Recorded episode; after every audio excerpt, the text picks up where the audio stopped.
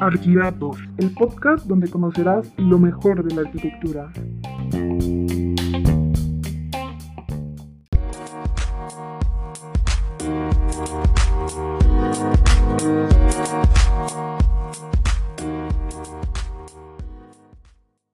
Hola, ¿qué tal? Es un gusto saludarlos. Mi nombre es Daniel Alberto y como ya saben, estaremos aquí con un invitado para poder mostrarles parte de la historia de la arquitectura y su teoría.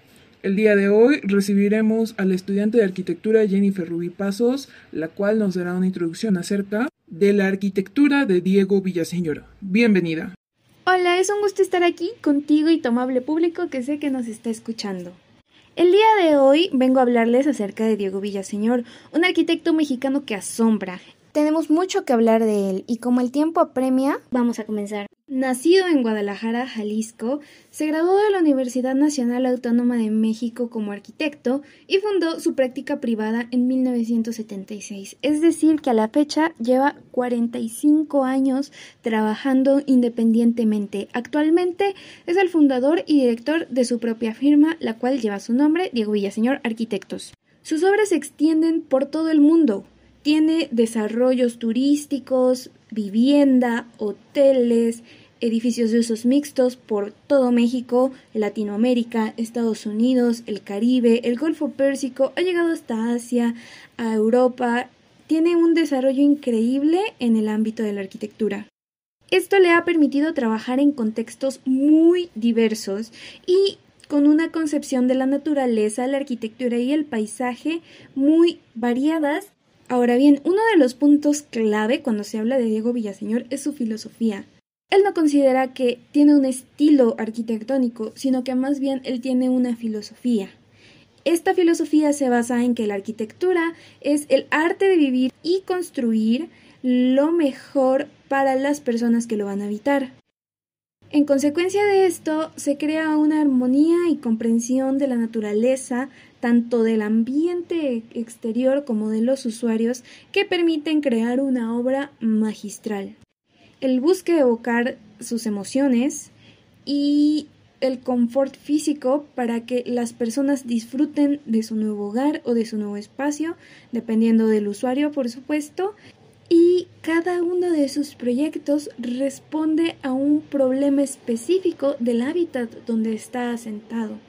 Esto hace que desarrolle una relación muy fuerte con la ubicación, con el clima y con los alrededores. También una cosa que le destaca es que él buscaba acercar la arquitectura de cierto modo vernácula a la clase alta se enfocó de tal manera en los métodos de construcción tradicionales que ha logrado que las personas de clase alta se vean interesadas en técnicas que antes eran consideradas como de clase baja, es decir, él ha logrado acercar a las personas a procedimientos y técnicas ancestrales, modernizándolas y refrescándolas. Pero por supuesto también les da un nuevo valor económico para los habitantes de la región y los artesanos. A pesar de que su oficina se encuentra en la Ciudad de México, muy cerca del bosque de Chapultepec, la mayoría de sus obras están situadas en playa. No todas, pero bastantes. Por ejemplo, la Casa Los Cabos, la cual es impresionante. Les recomiendo que busquen fotos acerca de ella.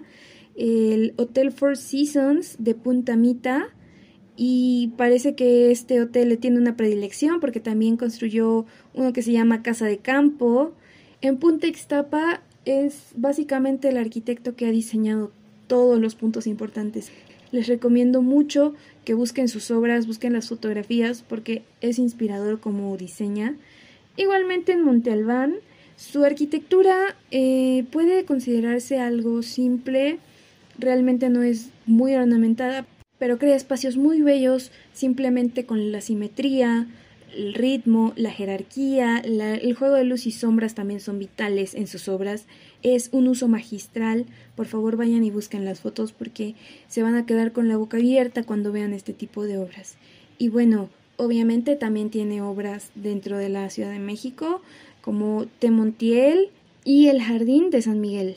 Cabe resaltar que él busca que los materiales oriundos de cada lugar, ya sean las rocas, los árboles, la arena, todo, todo, todo lo que sea de la zona donde va a edificar, él intenta que sea integrado para que tenga armonía con el entorno y no sea un proyecto que vaya a romper con el espacio natural que se encuentra ahí. Todo esto ha causado que lógicamente sea un arquitecto reconocido ampliamente a nivel mundial y últimamente ha presentado su libro, el cual se llama Architecture and Nature, se los recomiendo bastante. Con 14 ejemplos, él representa todo lo que busca al momento de diseñar y construir. Y las obras que presenta son construcciones ubicadas en el país, como Los Cabos, Nayarit, Punta Cicatela, Oaxaca, Punta Extapa. Vaya, tenemos un arquitecto de talla mundial trabajando en nuestro país y creo que debemos aprovecharlo y conocerlo. Ya finalmente vamos a citarlo. Él tiene una frase muy bella que dice la importancia de un arquitecto no se mide por sus obras más grandes, sino por las obras maestras que haces en tu vida. Muchas gracias, mi nombre es Jennifer Pasos y espero que estén teniendo un excelente día. Espero verlos muy pronto con una nueva cápsula de arquitectos destacados.